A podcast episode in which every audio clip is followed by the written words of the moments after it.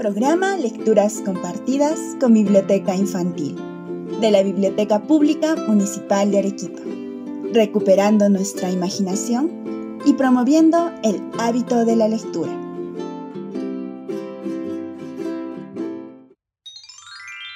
Hoy presentamos La invención del rocoto relleno por Carlos Herrera. El escritor y diplomático peruano Carlos Herrera nace en Arequipa el año de 1961. Estudió leyes en la Universidad Católica de Santa María, para luego optar por la diplomacia. Es considerado uno de los grandes autores contemporáneos de la narrativa. Ha producido obras de cuento como Morgana, Las Musas y los Muertos y Crueldad del Ajedrez. También novelas como Blanco y Negro, Crónicas del Argonauta, Ciego y Gris, Las vidas de la penumbra. El año 2005 se aventura a contar la historia de don Manuel Macías, el hombre que creó nuestro riquísimo plato tradicional, el rocoto relleno. Escuchemos juntos esta bonita historia.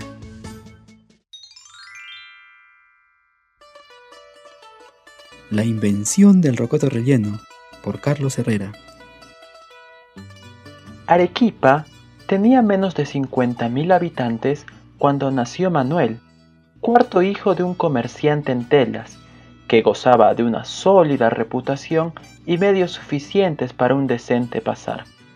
Manuel se criaría en una zona de interiores sombríos y luminosos patios, con numerosos rincones donde esconderse de la servicia de sus hermanos mayores, pero su lugar preferido era la cocina. Manuel de Macías, muchos años después, recordaba aún con emoción las horas pasadas en el oscuro antro, negro de carbón y con una ventanilla insignificante, donde su madre, ayudada por dos sirvientas, preparaba las comidas familiares. Desde que tuvo uso de razón, la principal actividad de Manuel fue observar cómo su madre picaba hierbas, trozaba carnes, hervía, horneaba, mezclaba salsas y revelaba a la hora del almuerzo o de la cena un espléndido plato. A Manuel le fascinaba sobre todo, desde muy temprano, el fenómeno por el cual esa diversidad de ingredientes, de elementos tan diferenciados, podían formar una realidad nueva, armónica y superior. En la noche, antes de dormir, pasaba largo rato imaginando quién, cuál iluminado ejemplar del género humano había podido inventar la cocina a menos que ésta fuera producto de la inspiración divina, lo que era altamente probable. Su mente infantil imaginaba un recetario revelado, una especie de Biblia de no menor importancia que la servía para los ritos religiosos. Las recetas que su madre guardaba en el cuadernillo, que parecía constituir su más preciada posesión, eran seguramente copia de aquel libro primordial. Pero, como se sabe, la adolescencia aporta insatisfacciones y consiguientemente rebeldía. Al llegar a los 14 años, Manuel comenzaba a percibir que la hasta entonces admirada cocina materna estaba lejos de la perfección. No era culpa de su madre, una de las más reconocidas expertas culinarias de Arequipa, pero su arte no podía ir mucho más allá de lo que sus recetas cuidadosamente transmitidas por la abuela o por amigas de similar tradición le enseñaban. ¿Y qué era lo que le enseñaban? Una cocina finalmente muy simple, basada en la robustez de los ingredientes y una mezcla elemental de ellos. Manuel pensaba, por ejemplo, en el rocoto, uno de los platos preferidos de su padre, era una especie de cazuela donde se mezclaban trozos de aquel fortísimo fruto con pedazos de carne de res y algunas cebollas. El resultado era poderoso, arrancaba lágrimas y maceraba el paladar para gran contento de su padre y eventuales invitados. Pero Manuel sospechaba que podrían extraerse mejores acordes de aquel instrumento. El ferruginoso gusto del rocoto era especial, y valioso aprovecharlo, pero su fortaleza anestesiaba demasiado las pupilas. ¿Acaso sería conveniente combinarlo con melodías más suaves? Dos años pasó Manuel experimentando, con la secreta complicidad de una de las empleadas de su madre sobre las posibilidades del rocoto. Lo del secreto era necesario por su padre. Su refugio infantil en la cocina comenzaba a ser preocupante para la moral paterna, cuando ya le apuntaba el bozo.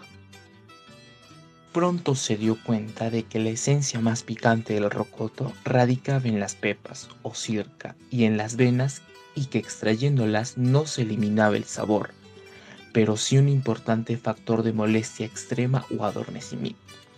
Remojar la pulpa en agua con sal también disminuía sus abrasivos efectos. Un día llegó la epifanía. ¿Por qué no integrar la carne al rocoto y ponerle una tapa de suavidad? Y ahí comenzó la experimentación para hacer del rocoto un plato más universalmente aceptable conservando sus cualidades y enmascarando sus más ofensivos aspectos. En alguna medida era una fórmula de vida la que Manuel de Macías estaba inventando al agregar maní, huevo duro, aceitunas. Y más cuando se le ocurrió introducir el producto suave entre todos, la leche. Y su forma más enriquecedora para la cocina, el queso.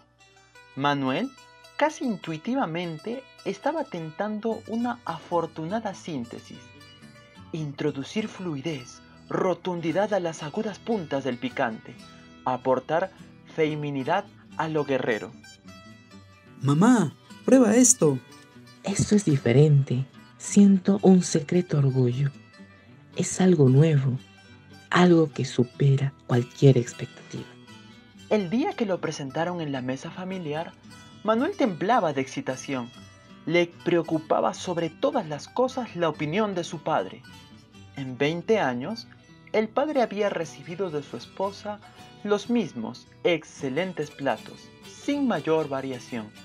La degustación paterna fue un momento de tensión. El buen caballero, conservador nato, no estaba dispuesto a ningún cambio en su ordenada vida. Sus principios predominaban frente a sus gustos.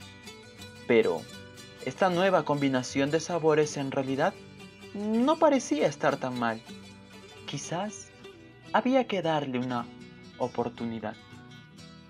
¿Qué era esto de disfrazar el viril rocoto con un gorrito blanco de lechosa con textura? Mmm, es curioso, pero sabe bien. ¿Cómo lo hiciste? Es tu hijo quien lo ha hecho. El hijo de color granate en el momento de su consagración, vio cómo su padre tiraba la servilleta al piso y se levantaba encolerizado para encerrarse en su dormitorio y en sus costumbres. Bueno amigos, pero esta historia no acaba así. Dos semanas después, Manuel de Macías, de 16 años de edad, partía montado en una mula rumbo a Lima a buscar su vida en ambientes más complacientes. No sabía que el plato que había inventado se difundiría por toda la ciudad y más allá, cariñoso y dolido tributo de su madre a su memoria, portando el banal nombre de Rocoto Relleno.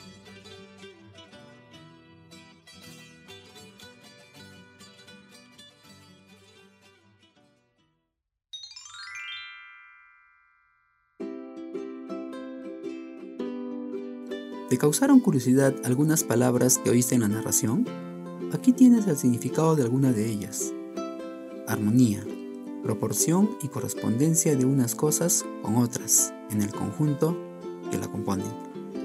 Macerar, mantener sumergida alguna sustancia sólida en un líquido a la temperatura ambiente. Ferruginoso, dicho de un mineral que contiene hierro de forma visible.